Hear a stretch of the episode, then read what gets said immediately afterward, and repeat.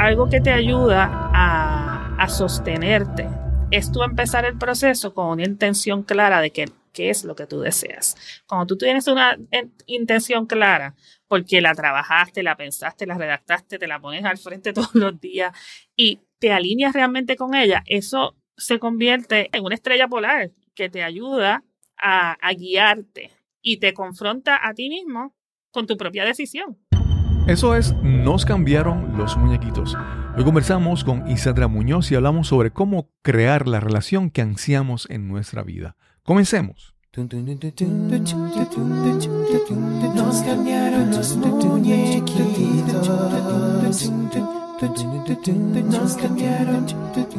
Estás escuchando Nos cambiaron los muñequitos, ganador del premio Latin Podcast Award 2020 en la categoría de mejoramiento personal. Bienvenida, bienvenido a Nos cambiaron los muñequitos. Gracias por estar con nosotros en este episodio, el número 152. Y primero quiero invitarte a que visites nuestro grupo en la red Facebook Nos cambiaron los muñequitos y solicites acceso a este grupo para que seas parte de la comunidad de amigos de este podcast. Hoy conversamos con mi amiga Isandra Muñoz. Isandra está certificada en las metodologías Conscious Uncoupling y Calling in the One para ayudarte a encontrar esa relación romántica que tanto necesitas en tu vida. Esperamos que disfrutes esta conversación con Isandra Muñoz. Hoy estamos con Isandra Muñoz. ¿Cómo estás? Hola, estoy muy bien, feliz de estar aquí compartiendo contigo y con tu audiencia. Con Isandra vamos a, ella ha hecho unos cambios bien interesantes en su vida y pues lo vamos a, a ir estudiando de poquito a poquito porque son cosas muy, muy interesantes. Y Sandra, háblanos un poco de tu origen, dónde naciste, dónde te criaste. Sí, yo nací en San Juan, Puerto Rico, he vivido toda mi vida aquí. Y actualmente vivo en Guaynabo, que es al lado de San Juan. Em, cuando iba a elegir mi carrera, la, las carreras que tengo actualmente, una de ellas no existía, no la podía elegir. Y en ese momento pues decidí que quería hacer... ¿Cuál era esa? Eh, la, que, la, que, no existía. La que no existía, pues coach. coach, no existía en ese momento. Eh, que yo conocía, la verdad, no estaba en el catálogo universitario. Y, claro, claro. Y en ese momento eh, yo había sido una niña hija de padres divorciados en los 80, cuando el divorcio era un tabú. Ahora no es un tabú, ahora es una situación muy difícil, puede ser devastadora, pero muchas personas ya la han experimentado y hay muchas, muchos recursos, muchas, muchas opciones. En ese momento pues no era así y yo decidí ir a estudiar derecho. Yo creo que parte de, de, esa experiencia pues me llevó a querer ser parte de, del cambio, de, de ayudar a una familia en ese momento difícil. Perdona que te interrumpa. Esa, ¿verdad? Para tener un poco el contexto.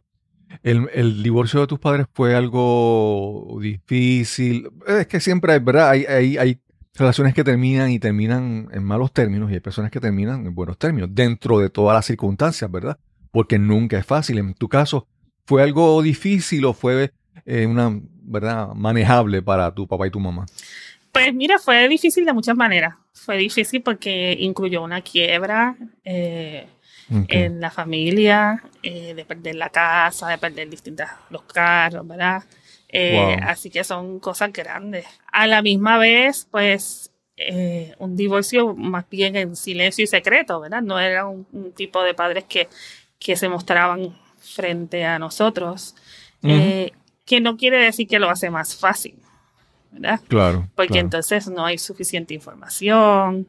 Eh, era una época en que todo eso era un tabú. Yo recuerdo perfectamente que yo sabía quiénes eran las tres personas que éramos hijas de padres divorciados en, en la escuela, ¿verdad? Y cómo la escuela pues tenía que entonces empezar a adaptarse o elegir adaptarse ante la posibilidad, por ejemplo, de que un papá no viniera a desfilar con su hija en la graduación.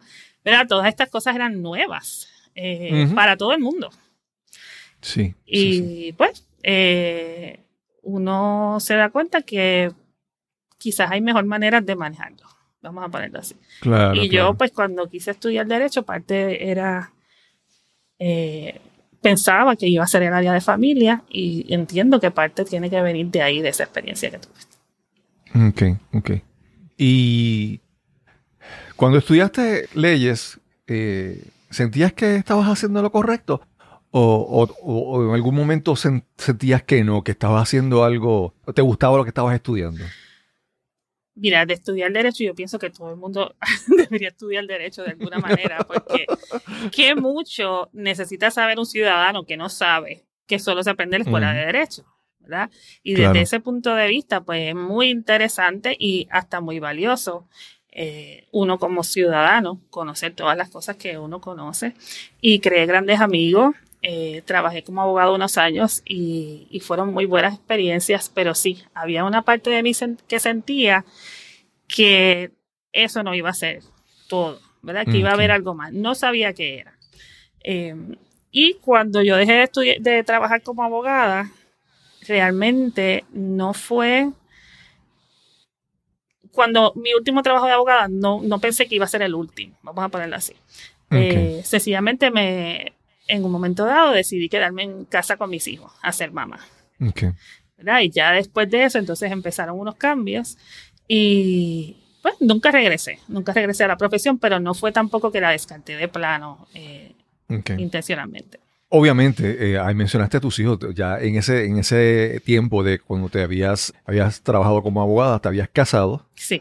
¿Verdad? Tuviste dos hijos, ¿verdad? Sí, me casé en la escuela de Derecho, eh, tuve tres embarazos, pero dos hijos, eh, que ya son casi adultos, 18 y 22 años. Y me mencionas que entonces decides tomar la decisión de hacer como una pausa en tu carrera de, leyes como abogada para dedicarte a la crianza de tus hijos. De ahí en adelante, me dijiste que nunca, nunca regresaste, nunca regresaste al trabajo como abogada, pero entonces, ¿qué pasó en tu relación, porque obviamente yo sé que ahora te conozco y, ¿verdad? Estoy, sé que estás soltera. Eh, si lo puedes hablar un poco más sobre eso.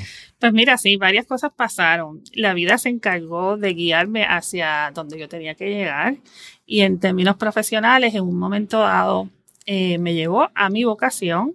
Eh, yo, aunque había estudiado derecho, yo siempre quise ser maestra. ¿verdad? Y siempre hay alguien que te dice, y en mi caso, alguien eh, que yo respetaba mucho, me dijo, eh, si eres verdaderamente inteligente, no estudies maestra, porque no vas a ganar dinero. Y yo sé que eso fue algo que, que sí, que, fue parte de mi decisión en un momento dado, era uno tan joven.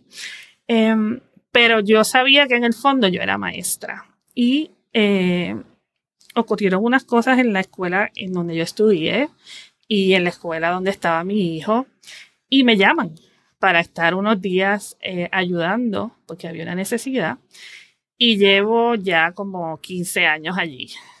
Eh, ese regreso a, o ese inicio a, lo que es la academia eh, ha sido una segunda escuela para mí en términos de poder descubrir mi vocación y también de ejercer liderazgo. Así que allí una de las cosas que pude empezar a hacer es a trabajar en el área de los valores y, actualmente enseño a niños de escuela superior eh, un curso que se llama Be the Change, Ser Cambio, que trata sobre crecimiento personal, valores y cómo ser agente de cambio.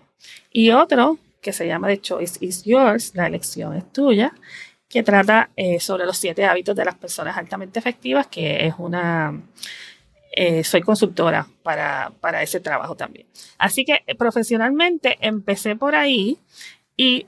Esos dos, perdona que te interrumpa, esos dos eh, cursos que das en la escuela son, ¿los creaste tú o, o, están basados en la metodología o un currículo de la escuela? ¿Cómo, cómo fue ese? Sí, están basados en, en, ciertos programas, pero los creé yo. ¿Verdad? El, contenido lo creé yo, sí.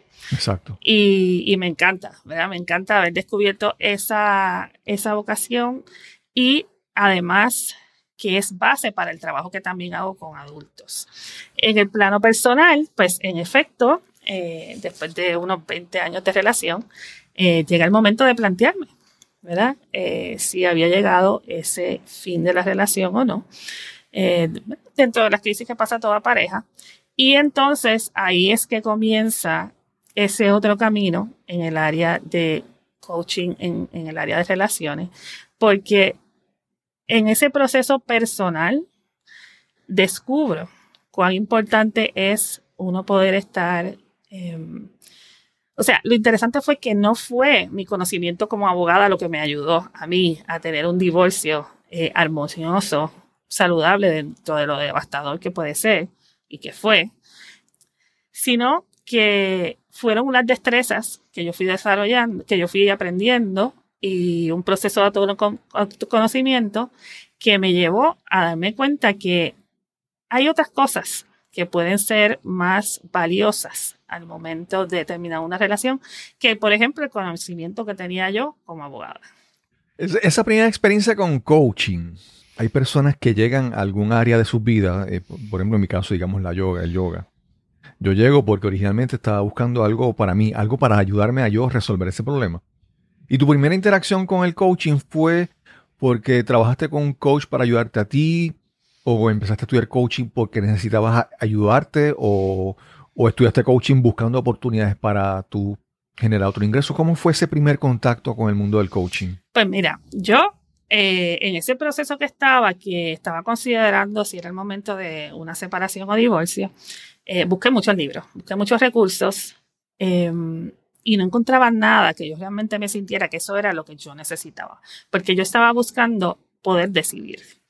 Entonces, eh, ¿verdad? Sopesar, entender qué era lo que yo quería y todo eso. Y la vida se encargó de guiarme a un libro en particular que se llama Calling in the One, escrito por Catherine Woodward Thomas. Y ese libro eh, me llevó, no era un libro específicamente para trabajar el tema del divorcio, pero es un libro eh, que te lleva por un proceso de trabajo interno eh, a lo largo de siete semanas. Es una lección diaria por 49 días y hacer solamente el libro eh, con conciencia, los ejercicios diarios, haberlo terminado exactamente en esas siete semanas, esos 49 días, realmente me cambió la vida al punto de que a los siete días estaba en California entrenándome para ser coach del programa. A los siete días estaba abrazando a Catherine en California, eh, sin jamás haber esperado que eso fuera mi próximo paso. Okay. ¿Y ya, había, eh, ya habías completado tu divorcio en ese momento o estabas todavía en No, en ese momento eh, estaba todavía buscando claridad y ya cuando regresé de California del training, eh, como un mes después, ya sí nos separamos, ya estábamos listos. Nosotros nos dimos un espacio como de unos seis meses para ver, ¿verdad? Si habían unas cosas que, que se podían manejar y cada cual hacer su trabajo interno. Y ya en ese momento decidimos que íbamos a proceder con la separación. Y ya estaba lista y clara. Obviamente yo no tengo ningún tipo de preparación en esto. Yo cada vez que hablo siempre hablo de mi experiencia, de lo que yo viví. Y yo siempre, en los procesos que he vivido, yo pues ya me divorcié en una ocasión, eh, yo siempre, yo siempre como que he visto que en las relaciones hay veces hay cosas que son como que distracciones, ¿verdad? Y, pero cuando esas distracciones se van, de repente tú te quedas a observar realmente qué hay en la relación. Y te digo, por ejemplo, que en mi caso yo me casé, los primeros años son eh, no teníamos mucho, mucho dinero, eh, crear nuestro hogar, nuestro apartamento, comprar los enseres poco a poco, ese esfuerzo de ir levantando esta, este hogar, son para mí eran como que distracciones, cuando de repente esa, ya la atención no está enfocada en eso, de repente eso ya está completo, la, la atención se regresa a lo que es la relación y entonces uno se da cuenta de lo, que está mal. Te lo menciono porque mencionaste, ¿verdad? Que, ustedes se tomaron como un tiempo para tomar, ¿verdad? Para pensarlo. Porque a veces yo creo que es como que importante eh, tomar decisiones en, un entorno de, quietud o de, o de, calma o de estar por lo menos como que conscientemente trabajando. En tu caso, estuviste siete semanas con el libro, te fuiste a tomar la, certificación. Eso es, es, es, tomar la decisión dándole tiempo, dándole eh, espacio para que tu mente vaya, ¿verdad? No sé si piensas igual o, si quieres aportar un poquito más sobre ese proceso en ti. Sí, estoy de acuerdo. Hay personas que pues, deciden por las razones que sea, a veces incluso por peligrosidad, tomar unas decisiones más drásticas, pero ciertamente si uno quiere hacer el proceso de una manera consciente, ¿verdad? La separación consciente, em, esa pausa, esa búsqueda interior, esa búsqueda de recursos. Si algo yo descubrí en mi proceso fue la importancia de uno prepararse, equiparse y alinearse. ¿verdad? Prepararse y, puedo pensar eh, como tú, que te gustan estas aventuras y eh, en el exterior y todo eso, si tú vas a ir a visitar a uno de estos lugares, una cueva, pues que tú vas a hacer, tú vas a estudiar, conociéndote que eres ultra preparado, sé que vas a estudiar el lugar, cuáles son el entorno, cuáles son los peligros, ¿verdad? Cuáles son las áreas bonitas, ¿sabes? Te preparas. Y luego te equipas, ¿verdad? ¿Qué necesito para ese lugar? ¿Qué me llevo en la mochila? Eh, todo eso. Pero al final, eh, lo que importa también es la ejecución. O sea, cómo me voy a alinear con lo que me encuentro y también con lo que quiero. ¿Verdad? Si quería tomarme la foto aquí, este, pues voy a alinearme con buscar el lugar bonito, pero si hay una emergencia, pues voy a responder. O sea que me voy a alinear. Pues de igual forma, cuando estamos buscando eh, resolver o atender una situación como esta, pues también tenemos que prepararnos, equiparnos y alinearnos. Eh, digo, eso es lo mejor. Eh, y eso es, fue algo que yo descubrí en mi propio proceso y que nos dio un gran resultado. ¿Por qué digo que no tiene un gran resultado? Porque las personas a nuestro alrededor eh, estaban inspiradas de la manera en que nosotros nos separamos, eh, de la manera en que lo hicimos, de la manera en que nos, pues, nos comunicábamos y nosotros también estábamos complacidos, ¿verdad? En, en, en mayor parte con la manera en que pudimos ser un equipo al momento de tomar esa decisión y atender todos los aspectos que implica un divorcio. Algo que te lo menciono ahora porque puede ser que lo discutamos ahora, puede ser que más adelante entremos en ese tema, pero yo pienso que algo también importante es que muchas veces es, llegar, ya vamos a decir, llegar a esa decisión, ¿verdad? Mencionaste el proceso de tomar la decisión, pero también yo creo que algo importante es sostener nuestra decisión, ¿verdad? Tomamos la decisión, cómo vivimos con, con esa decisión, cómo seguimos firmes en esa decisión, porque, porque muchas veces pasa en, en, relaciones que uno, toma una decisión y después no estamos acostumbrados a vivir con el resultado de, esa decisión. Y, y, entonces regresamos a la relación o buscamos otra relación, como dicen en Puerto Rico, un clavo saca otro. Y entonces, ¿verdad? Me parece que también eh, es importante tomar una decisión, ese proceso de tomar la decisión, pero después aprender a vivir con esa decisión. No sé si también en tu adiestramiento, en tu certificación, se trabaja con ese aspecto. Pues mira, eh, cuando te hablé de esa primera certificación, eh, esa fue la primera. Eh, vino luego una segunda, que es la de separación consciente, que surge a, raíz del propio proceso de separación y divorcio de, de mi maestra, de esa primera certificación, que te lleva precisamente a que tú te equipes para que puedas hacer eso. ¿Por qué? Porque, por ejemplo, algo que te ayuda a, sostenerte es tú empezar el proceso con una intención clara de qué es lo que tú deseas. Cuando tú tienes una intención clara, porque la trabajaste, la pensaste, la redactaste, te la pones al frente todos los días y te alineas realmente con ella, eso se convierte en, en, en una estrella polar que te ayuda a, guiarte y te confronta a ti mismo con tu propia decisión. O sea, tú puedes ir en contra de ella, pero sabes que las decisiones que tomas eh, en contra de ella están saboteando lo que tú realmente quieres. Entonces, ¿cómo te mantienes? Claro, si tú estás trabajando ese proceso con un coach, eh, el coach te va a confrontar también, ¿verdad? Eh, que eso pues es parte del beneficio de tener una persona que te acompaña en esas en esas semanas o meses que em, puedes empezar a titubear y todo eso. Pero realmente es como uno eh, identificar cuándo le está dando la espalda a lo que realmente quiere. Cuando le estoy diciendo que no a lo que realmente quiero, si estoy tomando una decisión que no está alineada con lo que ya yo tengo claridad que quiero. Sí. Te, pregunto, esto de la intención que mencionaste, que es una intención clara, para mí es muy importante porque yo creo que mucha gente hacen las cosas, pero las hacen por la intención incorrecta. Yo, uno escucha mucho, ay, yo voy a, eh, yo me voy a divorciar de él y le voy a hacer la vida imposible. Y le, y le voy a, fastidiar y le, voy a, lo voy a quebrar, le voy a quitar todo el dinero. Entonces, ese proceso, con una intención que no creo que es la correcta, lo, lo complica mucho más. Yo he visto, yo he visto relaciones, pues, parejas que han tenido un divorcio y por muchos años sigue el conflicto y es como que una, una guerra en la que nunca se acaba, ¿verdad?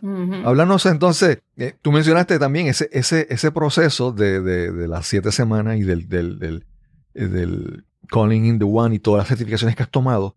¿Cómo, cómo, ¿Qué cosas tú puedes hacer para aclararte bien cuál es tu intención al tomar una decisión? Ok, pues ya cuando se trata de ese, de ese momento es, es, más el otro programa, el de separación consciente, que en lugar de ser siete semanas son cinco pasos. Eh, pero en cuanto a la, a la intención, eh, yo trabajo mucho con mis clientes, son personas que quieren ser agentes de cambio, que quieren estar conscientes de hacer lo mejor para todas las partes. Tal vez no se lo han planteado tal vez piensan que eso que tú has mencionado eh, es lo mejor. Pero ciertamente cuando uno actúa de esa manera, no necesariamente la secuela va a ser lo mejor. A veces yo me quiero comunicar para sacarme algo del sistema, atacar, decir lo que sea, pero ¿es eso efectivo para unirnos y ser un equipo para llegar a unos acuerdos armoniosos? Pues no. entonces yo tengo que ver, de acuerdo a lo que yo quiero lograr, cuál es mi estrategia. Y entonces pues tengo que ir, eh, decidir si yo quiero llevar esto por la buena o lo quiero llevar por la mala. Eh, yo trabajo con gente que lo quiere llevar por la buena. Eso quiere decir que no es que eh, por la buena no quiere decir me voy a quedar callada, voy a ser pasivo, voy a hacer un, una alfombra que cualquiera me pase por encima. No.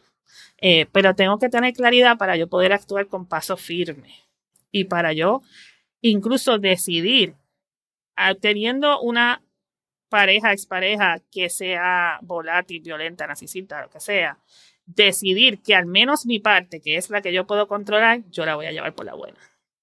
Okay, ¿Verdad? Y entonces, pues eso eh, tiene sus beneficios. Y eh, una de las cosas que dice Catherine en uno de sus libros es que cómo la manera en que tú terminas eh, la relación es también el inicio de, de tu próximo paso y de tu próxima relación, ¿verdad? ¿Qué semilla tú quieres sembrar? Entonces, en un momento dado, tú puedes tener tanto coraje, puedes tener depresión, puedes estar confuso y querer hacer todas esas cosas. Pero está bien querer hacerlas, pero en realidad hacerlas, ¿verdad? ¿Cómo te va a beneficiar eso?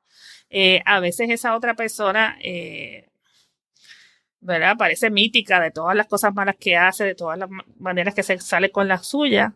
Incluso en ese momento te vas a alinear tú con las partes más débiles de esa persona o te vas a sostener en tus principios, en tus valores, en lo que, en la persona que tú quieres ser eh, y manejarlo desde ahí. Es una decisión. Sí, Me pareció algo interesante que mencionaste por ahí, es la parte de que yo, yo creo, ¿verdad? Que este proceso de terminar una relación eh, te sirve para tú aprender a cómo tú quieres que sea tu relación eh, ideal, ¿verdad? Eh, yo creo que parte de eso es entender que en el proceso de separación, no, no es que, si, si pensamos que es la otra persona la que está mal, ¿verdad? Eh, es que es, yo creo que, ¿qué puedo aprender yo sobre mí? ¿Qué puedo aprender, aprender yo de lo que yo necesito o lo que yo busco en mi vida? Para entonces ya ahí, es como salir de este proceso de separación que puede ser difícil, salir con unas lecciones o con algo aprendido para mejorar las próximas. A ver si, si puedes abundar un poco más. Sí, ciertamente, cuando yo trabajo con mis clientes, una de las cosas bien importantes que mis clientes tienen que, que, tener para poder trabajar conmigo es esa, estar receptivos a mirar su parte. ¿verdad? Y su parte eh, y su responsabilidad. No quiere decir que cuando alguien nos trata mal eh, o nos maltrata, es mi culpa, pero yo tengo que entender cómo se dio, ¿verdad? Cómo se dio la situación, eh, porque me mantuve, toda una serie de cosas, tengo que entenderlas para yo no repetirlas. O sea que eso es parte de las, las lecciones que yo me voy a llevar. Eh, cuando no hablé, cuando no supe expresar lo que necesitaba, cuando ni tan siquiera estuve en conocimiento de lo que quería, porque ni tan siquiera me lo, me lo he preguntado a mí misma. A veces estamos en una relación esperando que alguien llene un vacío que nosotros ni sabemos cuál es. Entonces, eh, todo eso, en la medida en que yo pueda hacer algunos procesos para aclararlo y verlo, me, ciertamente me va a ayudar a ser una mejor pareja, ¿verdad? ser una mejor pareja, no tan solo con mi pareja romántica, sino en todas mis relaciones. Que el trabajo que yo hago, pues impacta a las personas en todas sus relaciones, porque lo que ellos tengan que mejorar o sostener. Eh, usualmente es algo que no hacen en todas sus relaciones. Si empezamos a mirar hacia alrededor, de pronto vemos, ah, eso es lo que me pasa con la vecina, eso es lo que me pasa con mi prima, eso me pasa eh, en el trabajo, siempre me pasa lo mismo, ¿verdad? Y ese cliente que llega con eso siempre me pasa lo mismo, eh, tengo este patrón, pues entonces si llegamos a la causa, pues entonces podemos empezar a encontrar cómo me voy a equipar, cómo voy a, a buscar los recursos, cómo voy a desarrollar las capacidades que yo particularmente necesito para ser mejor eh, miembro del equipo y también para ser más feliz como persona. Sí, yo siempre digo que hay muchas personas que están buscando el hombre ideal o la mujer ideal, ¿verdad? Quieren encontrar este príncipe azul o esta princesa. Pero yo digo, ajá, y cuando, y si encuentras a esa persona que tú piensas que es, tu pareja ideal, eres tú la pareja ideal de esa persona. Exacto. trabajaste en ti para tú, para ser, cuando digo atractivo, es que atraigas a, esa pareja ideal. Porque a veces queremos eh, muchas cosas en la vida, pero las queremos que las tenga ella o las tenga él. Porque yo no lo quiero hacer, ¿verdad? Por, ejemplo, podemos decir, para ser un poco exagerado, ¿verdad? Un, pero un ejemplo bien sencillo es que yo quiero que ella cocine, yo quiero que sea amorosa, yo quiero que sea que limpie, organizada, que sea, que sea comedida en sus gastos, ¿verdad? Entonces, eh, lo estoy buscando en ella y yo en mí estoy buscando eh, eh, crear esas cosas. acomodarme, acomodarme ahí para que me lo den todo. Sí, eso es bien interesante porque a veces tenemos, nos ha pasado a muchos que, que buscamos que otra persona nos, nos llene de esa manera o nos supla. Entonces, a veces incluso esperamos que una, es como si pensáramos que esa persona nació solamente para que nosotros seamos el centro de su existencia y no le interesa hacer más nada en la vida, solo atendernos. Y si no lo hace, no sirve para nada, ¿verdad? Hay algo mal. Y sí, me ha pasado, me ha pasado con clientes que de momento llegan quejándose, quejándose, quejándose, pero entonces de momento me doy, me doy cuenta yo que es que están necesitando algo que ellos no están dispuestos a dar y es eh, o a suplirse a sí mismos si es un vacío que han tenido. Porque dentro de lo que uno necesita como ser humano, eh, hay, hay como un, tope, ¿verdad? Y hay entonces una parte que ya es con lo que llamamos ese ser needy, ¿verdad? Que ya necesito más porque tengo este único vacío y entonces esperamos que pues si es un vacío que tienes de tu niñez, que entonces esta otra pareja te lo supla, pues entonces tú no estás trayendo un, una dinámica saludable. ¿verdad? Tus expectativas están fuera de lo que es saludable y entonces esa persona pues eh, puede ser el malo, el culpable, la culpable, no sé. Eh, entonces por eso es que es tan importante ese autoconocimiento. Eh, en cualquiera de los programas que yo trabajo pues vamos a ir a ese autoconocimiento como base para entonces saber qué, qué hay que trabajar, realmente identificar qué es lo que hay que trabajar. Vamos a una pausa y regresamos inmediatamente a nuestra conversación con Isandra Muñoz. Me atrevo a apostar que has estado muchas veces en esta situación. Imagínala, por favor. Estás en una presentación o conferencia y a solo minutos de comenzar agarras tu teléfono móvil y te sumerges en las redes sociales para distraerte o para matar el aburrimiento. Y puede que el tema sea importante, que sea valioso, pero el presentador no puede capturar tu atención, no logra que te intereses en su mensaje. ¿Te ha ocurrido? O peor aún, ¿ha pasado algo similar cuando eres tú el que estás presentando? Mientras hablas, ves con frustración cómo pierdes poco a poco el interés de tu audiencia. Y es que no es suficiente el valor o la importancia de tu información si el mensaje no viene acompañado de entusiasmo, pasión y con las técnicas de comunicación más efectivas. Para tener el éxito que sueñas, necesitas las herramientas apropiadas para educar, persuadir e inspirar a tu audiencia. Si quieres comunicar y conectar realmente, necesitas descubrir tu mensaje, optimizarlo y presentarlo con autoridad y autenticidad. Quiero ayudarte a encontrar ese mensaje emblemático que te eleve sobre tus colegas o sobre tu competencia. Quiero que descubras tu voz, que te conviertas en ese conferenciante, en ese orador influyente que imaginas y anhelas ser. Para más información visita el enlace speaknow.live. Repito, speaknow.live. O si deseas, puedes escribirme al correo electrónico info arroba cristobalcolón.net. Info arroba cristobalcolón.net. Ese puede ser el primer paso a cambiar tu vida, a lograr la vida que tanto anhelas. Y ya estamos de vuelta a nuestra conversación con Isandra Muñoz. Sí. Isandra, eh, tu, tu, servicio o tu metodología, ¿se trabaja solamente con individuos o has trabajado o se trabaja con, con parejas? Por ejemplo, ¿hay hallado alguna pareja que esté buscando aclarar su, su, su, mente para tomar una buena decisión o has trabajado parejas o, o individuos solamente? Yo usualmente trabajo con uno de los miembros de la pareja.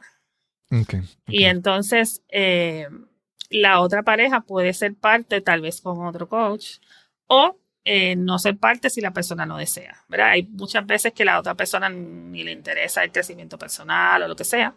Eh, y con que venga uno basta. Ciertamente la persona que venga pues puede, va a ser, ejercer ese liderazgo, no un liderazgo para ser tirano o tirana, sino buscando que realmente se pueda hacer equipo. Y abre las puertas. Y Sandra, yo, ¿cómo te explico esto, verdad? Yo creo que en cualquier cambio que hemos tenido en nuestras vidas, siempre algo, algo muere, ahí algo cambia o algo nace, ¿verdad? Dejamos, en tu caso, dejaste tu carrera como abogada y surge algo diferente, como, como educadora, como coach. Y en toda, y en toda situación, aún en situaciones desagradables, yo creo que hay un proceso que cuando uno hace el cambio hay como que un duelo, ¿verdad?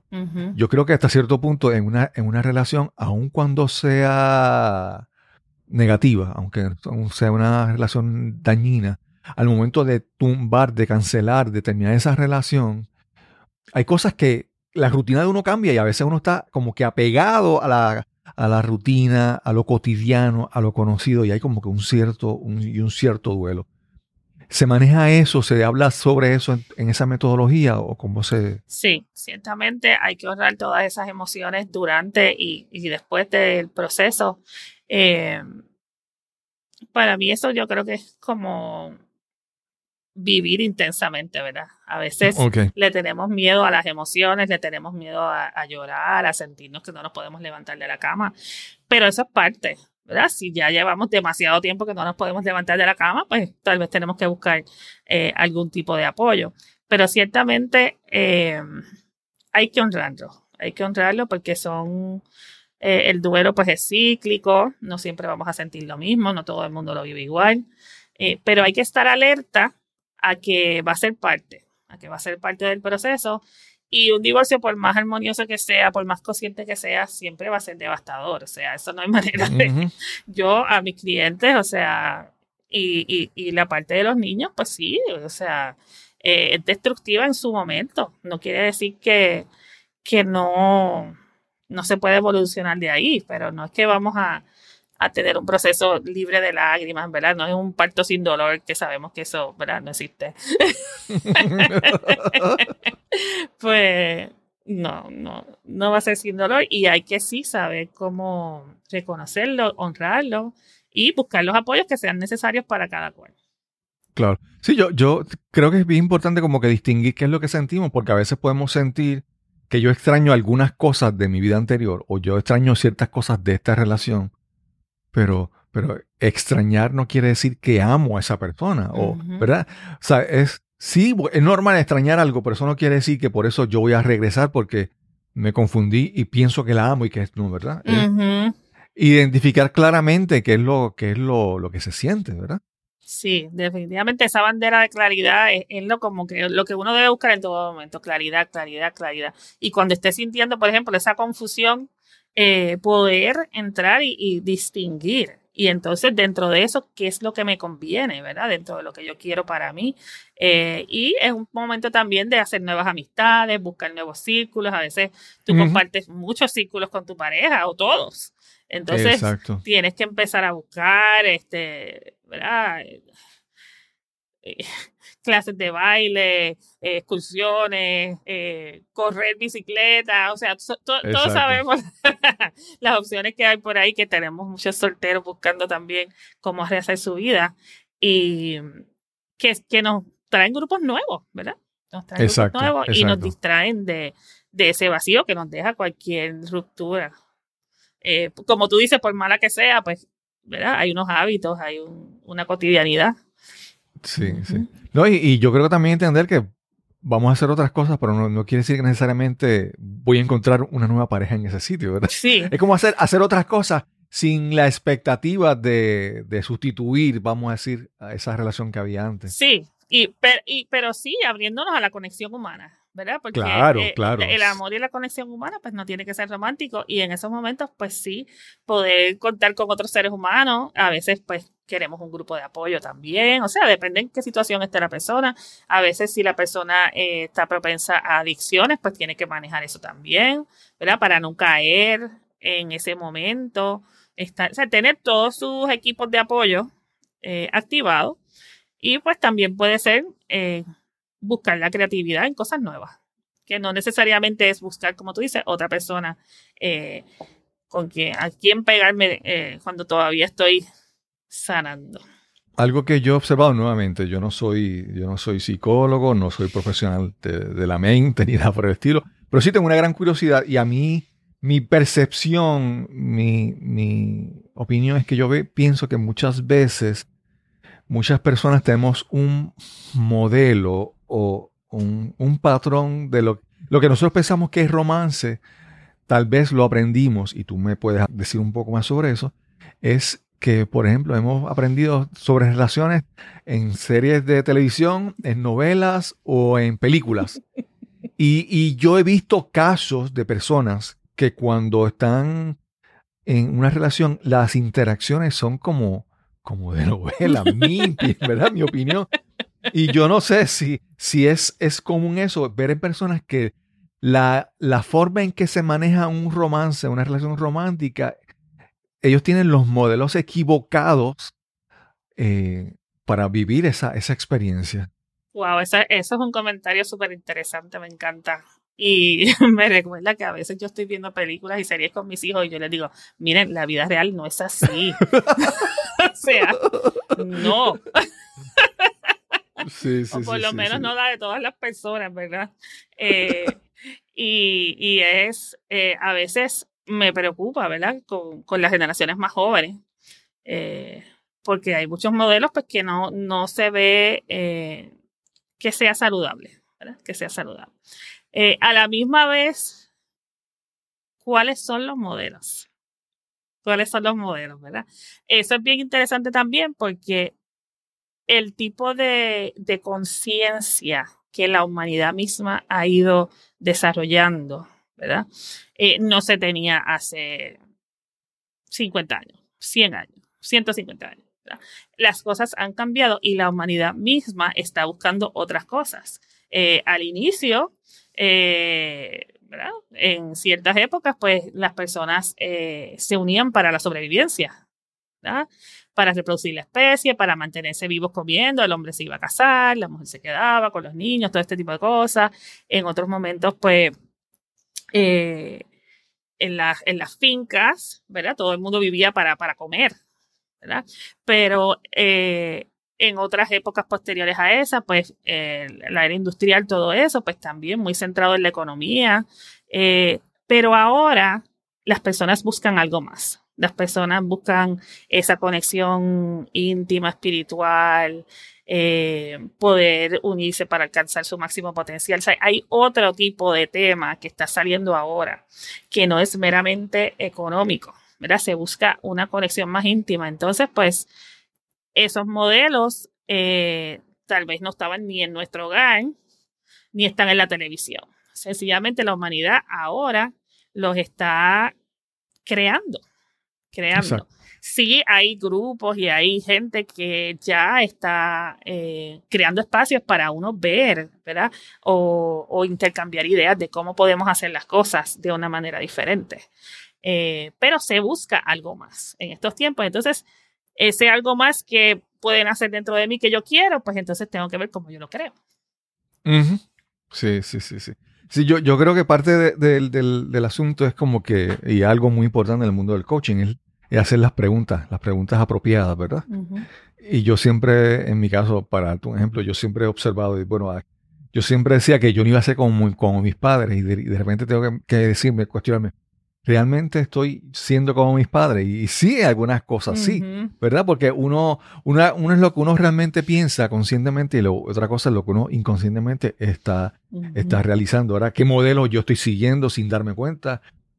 y entender que ese, ese primer paso de ponerte la pregunta y empezar a analizar es el primer paso. Es, un paso, un paso muy, muy importante porque es como, dirían el, Matrix, la gente que vive por ahí toda la vida y nunca se cuestiona, nunca se plantea la, la, pregunta. Fíjate, y Sandra, yo en estos días, yo recuerdo un, el primer libro que yo leí cuando yo era pues, adolescente, ya entrando a la universidad, que me lo dio una, una prima, el primer libro de, de, estos temas así de, de automejoramiento. Y como fue el primero, siempre se me ha quedado así en la vida. Aparte de la, del concepto que siempre fue para mí como revolucionario, era eh, este libro se llama Love is Letting Go of Fear.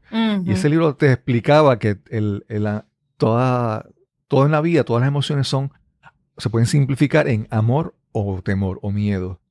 Y, entonces descubrí que ahora en diciembre había Gerald Jan Polsky, que era el, escritor de este libro, falleció y como que decía, wow, un libro, un libro que, muchas veces lo cito cada vez que hablo por, porque, ¿verdad? Eh, ese, ese concepto de entender que o algo o es amor o es miedo, a veces la rabia, la, la, furia puede ser eh, miedo, ¿verdad? Eh, que eso es, para mí, ese, ese libro, pues es como que una, una, una idea a la que siempre regreso cada vez que analizo mis relaciones, eh, ¿verdad? Hay amor o hay temor, hay inseguridad o hay, ¿verdad? O hay amor, ¿verdad? Mira, te quería preguntar esto porque, y quiero, si, si puedes, ¿verdad? No, nuevamente, yo te pregunto las cosas y si hay algo que tú me quieres contestar, esto está en la libertad de decirme que no. Pero, ok, entonces hablamos eh, tú presentaste estos dos eh, conceptos, estos procedimientos, vamos a decirlo de esa manera, el Conscious Uncoupling, que es la separación consciente, y Calling in the One, que es un curso de relaciones, y lo has utilizado en tu vida. Y entonces, vamos a decir, si uno fuera a hacer un estudio estadístico, ¿verdad? No todas las mujeres que terminan una relación van a encontrar una pareja. O el mismo caso con los hombres, ¿verdad? Entonces, esta, estas estas certificaciones que tú has tomado te ayudan a, encontrar a una a otra pareja nueva en tu vida o a cambiar. Pero, pero ¿y si no aparece alguien en tu vida? ¿Cómo tú puedes vivir plenamente aún estando eh, soltero, ¿verdad? Como dicen en, Puerto Rico, eh, mejor solo que mal acompañado. ¿Cómo, cómo si estos, estos dos métodos te ayudan también a si en ese caso tu, tu vida se va a, va a ser simplemente estar sola, pues solo? Pues yo te diría que sí, definitivo. Eh, estos, estos procesos te ayudan a prepararte para recibir una pareja en términos que sean amorosos, saludables y felices. ¿Verdad? Como tú dijiste en algún momento, eh, ¿qué tal si, no, llega la persona y yo no, y, y no soy la, la persona o para la otra persona. O sea, sí, yo es la persona que yo quiero, pero tal vez no estoy listo para sostener. esa, esa parte, no estoy listo para sostener, es bien importante porque en este camino lo que tú vas a hacer es buscar, identificar cuáles son tus áreas de oportunidad, vamos a ponerlo así, y poder buscar eh, cuáles son las destrezas que te faltan, las capacidades que te faltan para tú ser una persona que puede estar en una relación saludable si no lo has podido hacer previamente. Ahora, todo lo que tú aprendas, como en el campo de crecimiento personal, todo lo que tú aprendas eh, en tu beneficio y de las maneras en que tú desarrollas van a impactar todas las áreas de tu vida.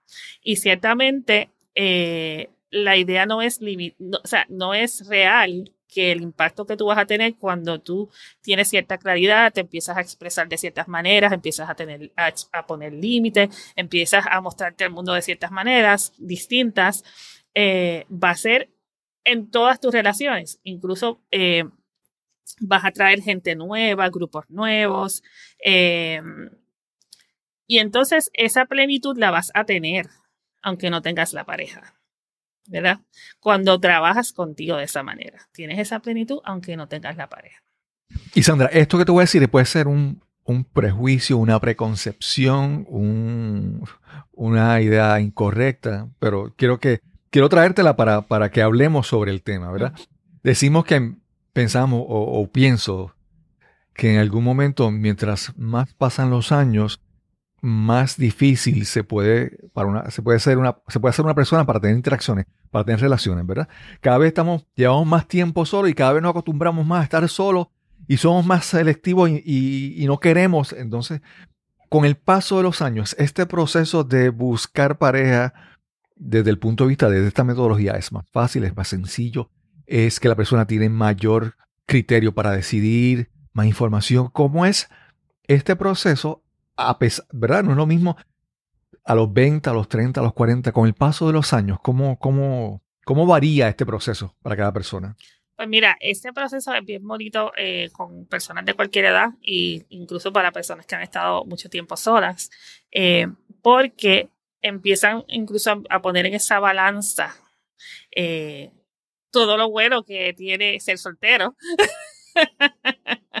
versus eh, todo lo bueno que es tener una relación amorosa, saludable y feliz con una pareja, ¿verdad? Y requiere su proceso también, porque a veces uno se va acomodando en estar solo eh, y ya no le interesa. Pero puede llegar ese momento en que sí. Si una persona se acomoda lo suficiente y ya no le interesa, no hay ningún problema, ¿verdad? Otra cosa es si la persona eh, estando ahí empieza a sentir que, que no, que quiere salir de ahí. Pues eh, parte del proceso es ir identificando cómo me puedo abrir, ¿verdad? Porque hay cierta manera en que empezamos a crear unas puertas, unas murallas Eh, de protección, de límites de privacidad, de no dejarme ver, todo ese tipo de cosas. Y esas puertas también se pueden abrir. Eh, cómo me dejo ver, cómo me muestro ante el mundo, eh, qué espacios exploro. y entonces, pues sí me puedo abrir. Mm. Mencionamos hace un momento el, el, modelo de las relaciones, ¿verdad? Que tú mencionas que esto va cambiando. Yo creo que hasta cierto punto también puede ser que, tengamos problemas cuando queremos utilizar un modelo de una relación, vamos a decir, estándar, ¿verdad? De lo que es la, lo que la sociedad. Se conocieron, eh, tuvieron su, su, noviazgo o su tiempo de conocerse, se casaron y se mudaron a un sitio, ¿verdad? O, y hay veces que, como, como mencionamos, con el paso del tiempo, que es más conveniente para uno, ¿verdad? Que yo necesito en esta relación o que yo aprecio de estar soltero. para darte un ejemplo, yo en, mi caso, eh, con, con mi esposa, con Grisel, cuando comenzamos la relación, en un momento yo dije, ¿sabes qué? Tú vives en, en Las Piedras, a, a 45 minutos de San Juan, yo trabajo en San Juan, yo no me voy a mudar a Las Piedras. Entonces, aparte de eso, ya tiene sus hijos en la escuela. Y, bueno, eh, hubo una serie de, de- de situaciones que decimos, ok, nos casamos, yo me quedo en San Juan en- durante la semana y te quedas en tu casa. Y durante los fines de semana compartimos. Y entonces nuevamente la gente dice, pero eso, ¿cómo funciona? Y yo, bueno, tú es, yo creo que no tienes que escoger lo que funciona para ti y ponerlo a prueba, obviamente. Y no querer muchas veces escoger eh, un estándar de lo que la sociedad o tu familia espera de una relación. Hay veces que tú dices, pues mira, pues podemos tener una relación, pero tú en tu casa y yo en la mía. Tal vez eso es suficiente, ¿verdad? Para uno eh, ser feliz, ¿verdad? No, sé- no sé cómo tú, cómo Sí. tú lo ves. No, yo estoy completamente de acuerdo. Estoy completamente de acuerdo que cada cual debe explorar lo que le funciona y, y además poner ese límite, esa muralla a los demás que quieren decidir sobre la vida de uno. Claro, claro. Este, si a ustedes les ha funcionado eso, ¿verdad? Por tantos años, pues eh, es lo que les funciona y es lo que desean. Y, y nadie, yo soy bien, yo tengo mis límites bien claros con respecto a cualquier persona que quiera decidir lo que yo voy a hacer con mi vida. Claro, claro. Mi vida es mía, Claro. cada cual tiene la suya. y puede opinar lo que quiera con la suya, pero en la mía mando yo. Y, Sí, sí. y, es- y es, eh, y te puedo decir que, por ejemplo, en mi proceso de divorcio fue interesante porque yo siendo abogada y sabiendo que existen modelos de cómo tú, ¿verdad? Llevas una, un consentimiento mutuo, ¿verdad? Ta, ta, ta, lo que dice el tribunal, lo que dicen todos los abogados. Nosotros nos sentamos a hacerlos a, a nuestra, a nuestro gusto, como nosotros lo queríamos hacer. ¿Qué pasa? Que un día mi ex esposo llega con un, como con un libreto, ¿verdad? Y yo digo, pero porque tú fuiste un abogado que te dijera qué había que hacer. Y él me dijo, yo no fui a ningún abogado. Y yo, pero ¿por qué me estás trayendo todo esto? Mira, esto es todo lo que dicen los abogados. Y él, ay, no, es que yo lo saqué de un modelo que encontré en el internet y todo eso. Y le dije, ¿sabes qué? Nosotros no necesitamos seguir ese modelo si nosotros nos valemos más bien con lo que estamos haciendo. Saca eso para allá, vamos a seguir tú y yo, que gracias a Dios podemos hablar, conversar, discutir todo. Vamos a hacerlo como nosotros lo queremos hacer. Y eso fue lo que eso fue lo que funcionó, porque yo voy a seguir ese libreto literal. Claro, claro. si podemos hacerlo mejor que el libreto, al que le funcione el Claro. libreto, pues, pues bien. Pero uno sabe que uno puede crear su vida de acuerdo como uno la quiere. Sí, a mí eso, bueno, obviamente ese, ese modelo que yo te expresé de mi, de mi relación fue, fue por un tiempo, ¿verdad? Para, para, para, ¿cómo te digo? Cumplir con una circunstancia, ¿verdad? Todo ha, ha cambiado, ahora estamos eh, conviviendo en el mismo hogar. Pero entonces te quería decir que muchas veces eso, eso del modelo y de, de la gente que viene a opinar y a decir sobre cómo tú estás viviendo, para mí, más que sentir presión, yo para mí es divertido. Para mí siempre es como que... Ajá, sí.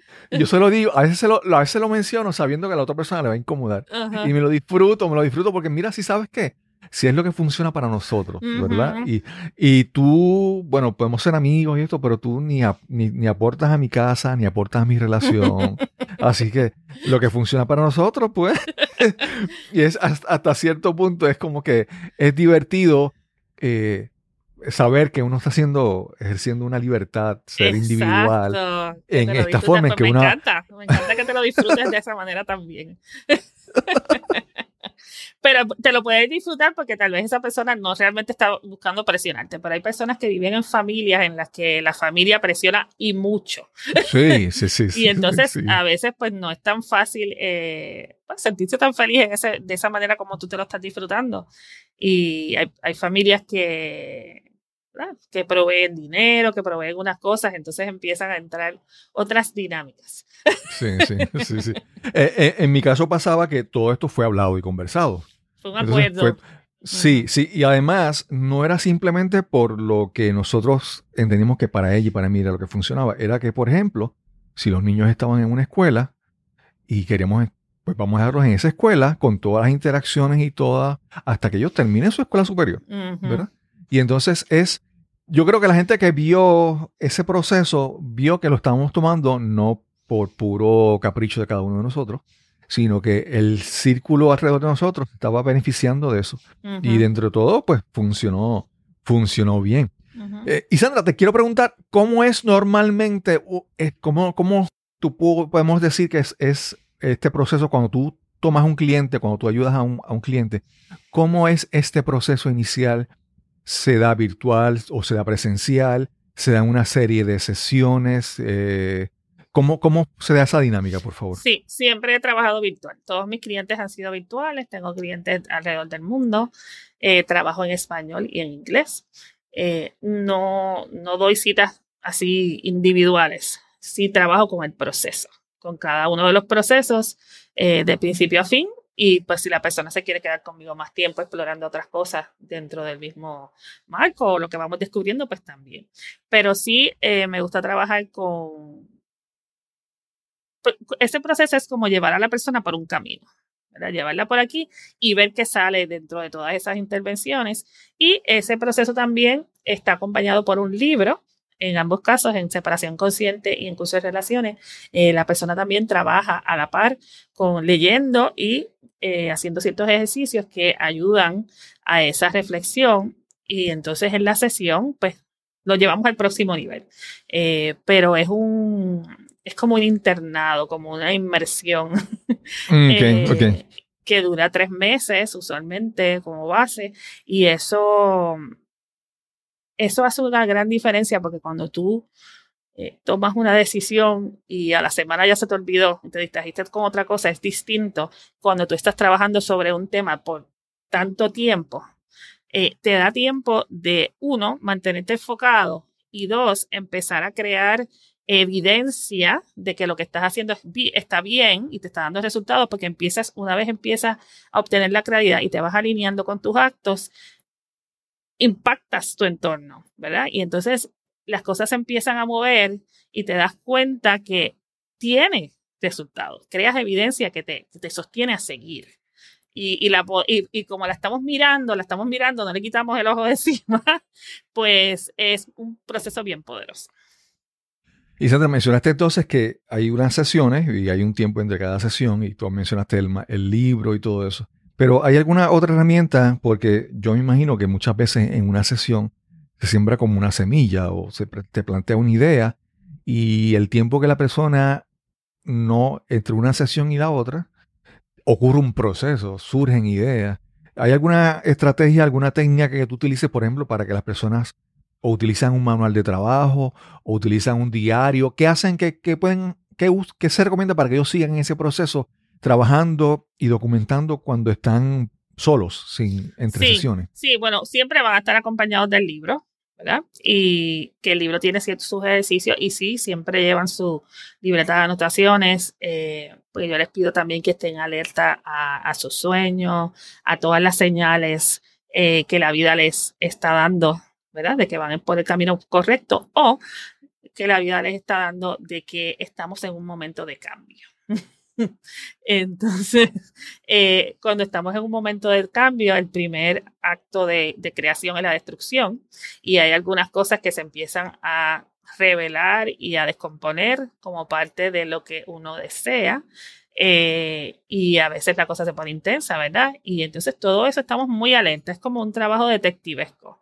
Y usualmente mis clientes eh, me envían, me envían correos durante la semana también. Eh, no, ¿verdad? No, yo no estoy abierta a correos ilimitados todos los días a todas horas, pero sí me envían ciertas cosas y a veces yo le pido que me envíen cosas específicamente sobre todo si está en una crisis o algo así, y nos mantenemos en comunicación. Así que esa semana pues se nos va rapidito y ciertamente cuando llegan pues es a, darme el informe de cómo se ha movido la cosa.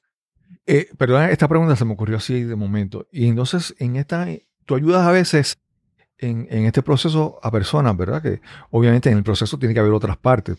por ejemplo, si hubiera un divorcio, hay un abogado o puede ser, o sea, tú incorporas otros recursos o recomiendas a otros recursos en algún momento, por ejemplo, si alguien necesita tal vez un, psicólogo, un psiquiatra, o si alguien necesita trabajar con un abogado, ¿Tú trabajas con otros recursos externos o cómo funciona? Eh, sí, yo, bueno, yo siempre refiero que ellos busquen, porque yo no necesariamente, si tú vives en otro país, yo voy a tener acceso a, a lo que tú necesitas. Pero sí, este, por ejemplo, si hay niños, yo siempre le pido que busquen un terapista de que, que esté para, para los niños, porque una cosa es el apoyo que nosotros como padres les vamos a dar y vamos a tener que sostener de ellos en ese momento, pero otra cosa es que esos niños tengan la libertad de poder hablar incluso sobre sus padres, ¿verdad? En ese espacio. Y eso es una de las primeras cosas que yo les pido.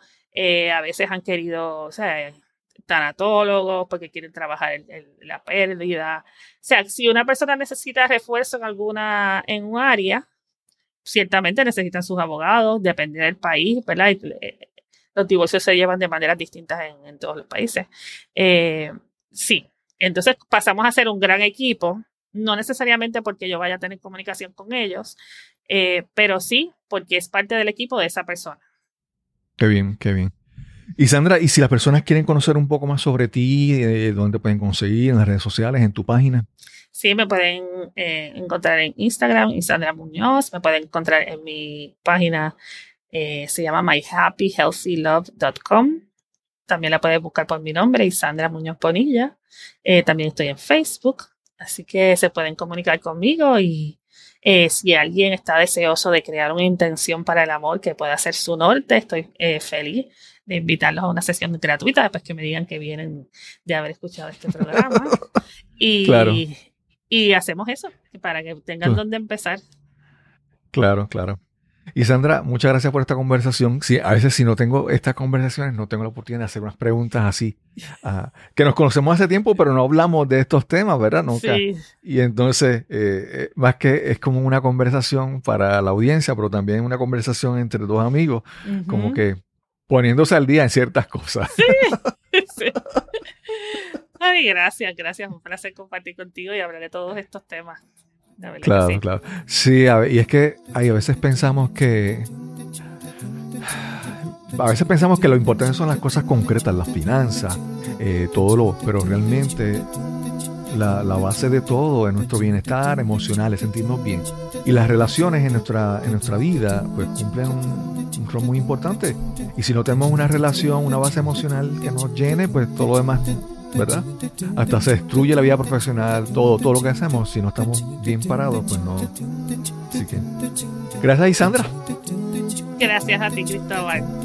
y sin más que añadir, nos encontraremos entonces en el próximo episodio de Nos cambiaron los muñequitos. Hasta la próxima. Quiero agradecer enormemente a mi amiga Isandra Muñoz por esta interesante conversación que tuvimos hoy sobre este tema tan importante, las relaciones románticas en nuestra vida, que pueden determinar nuestra felicidad o tal vez nuestra miseria. También quiero recordarte que ya tenemos nuestro grupo en Facebook. Búscalo, nos cambiaron los muñequitos en Facebook, solicita acceso y participa en las conversaciones en este grupo. Recuerda que si tienes algún comentario, observación, alguna sugerencia sobre alguien que quisieras que entrevistáramos en este podcast, escríbenos al correo electrónico info arroba cristobalcolón.net info arroba cristobalcolón.net y sin más que añadir, nos encontraremos entonces en el próximo episodio nos cambiaron los muñequitos. Hasta la próxima.